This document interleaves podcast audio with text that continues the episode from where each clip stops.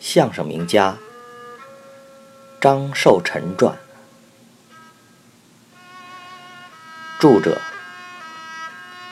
张丽林，文化艺术出版社出版。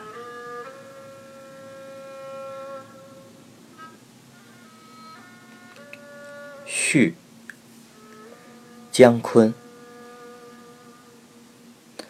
张寿臣先生可是中国相声界的一位大家，行内行外没有不服他的。我没有见过他，但是总觉得和他特别熟，因为几乎每一位前辈都和我讲过他的故事。马季老师说，他见张少爷的时候心里打鼓，因为听说这个老头特别的厉害。他是跟着侯宝林老师一起去的。侯宝林那么大的腕儿，见张寿臣先生毕恭毕敬，张寿爷让座才敢坐下。而马季他一直在侯宝林身后站着。侯宝林师爷曾跟我说，张寿臣老开始看不惯我表演相声时加时代歌曲。说我是唱相声的，不是说相声的。后来我的演出效果好，他改变了看法。和别人说时，就这样说：要唱，照宝林那么唱。认可了我对相声的改革。前辈们对于张寿臣先生的敬仰之情溢于言表。为什么呢？是什么样的作为和贡献使张先生深受中国相声界爱戴呢？张寿臣先生是一位贤人，他明大理。他知道要使相声这枚纯口俗的口头说唱艺术走进殿堂，附庸雅意，必须脱胎换骨，向文化靠拢。张寿臣先生是一位学者。他除去在相声创作中引经据典以外，有些作品则纯粹是对前人的经典进行演绎和再现。张寿臣先生还是一位舞台艺术实践者，他最烦人说糊涂相声，最不喜欢相声演员格调低下。他曾说，在传统相声里，我腻歪孟中婚。这块活，过去万人迷使的时候根本不怎么花哨，以后不少人一加工，简直是各有所妙，说起来眉眼乱飞，怪声怪调，丑态百出。谁在生活里追求花哨事儿，谁就在段子里添油加醋。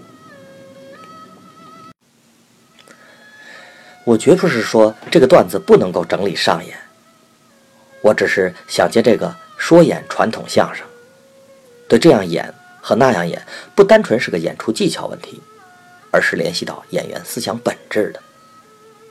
听，这就是张寿臣先生的追求，五十年代初期说的，今天听来依然振聋发聩。中国相声自从有了张寿臣先生，格调升高了，地位提高了，用句时髦的话说，开始和文化。接轨了，所有的相声艺人都看到了张守臣先生改造相声以后，相声艺术登上了一个台阶，所以都服了这位老先生。浸透在表演艺术当中的文化是一种潜质，没有人甘心愿意没有文化，但是内在浅薄，没有玩意儿，外在就无文化可言。传统相声艺术。游弋于街头地摊，活跃于市民的茶馆酒肆儿之中，迎合市民需要，追求廉价笑声，狭域互现，为的是讨几个钱养家糊口。学着混饭玩意儿的，教着混饭玩意儿的，都不识几个大字，也无从谈什么文化追求。但这只是相声艺术队伍的一方面。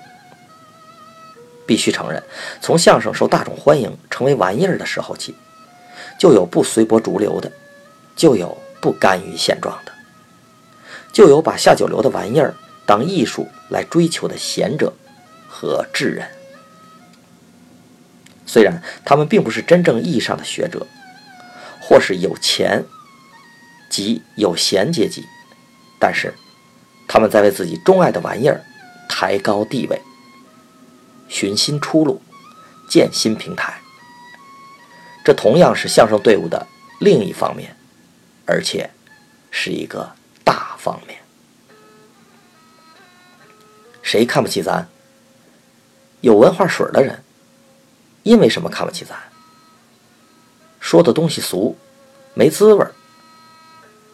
得，就从这儿下手，提高文化品位，讲究段子的格调。搞雅俗共赏的玩意儿，揣骨相，跟正步，跨住宅，脱颖而出。永乐大典，孝运，这里面取材演绎出三进士。民间传说中去集萃，道出日遭三险，刻画出糊涂县官。张若晨先生会得多，领会的深，带头。走改造旧相声的路，地摊上的活，经过他归着拾到，成了传统相声的精品。老活有了新意，新作文化品味明显。在张若晨先生这一代，他成为明显的、实实在在的、承上启下的突出代表。曾经多次读过张先生的相声、笑话。故事书籍，每一次都感到读的是中国民族民俗幽默喜剧的文学作品。张先生是集大成者，中国相声界为有这样的先人而感到自豪。作为晚辈，只有顶礼膜拜，潜心用功；唯有继承他的务实求证的批判理念，弘扬中华民族文化精神为己任。才可以谈中国曲艺艺术二十一世纪的主题：保护和发展。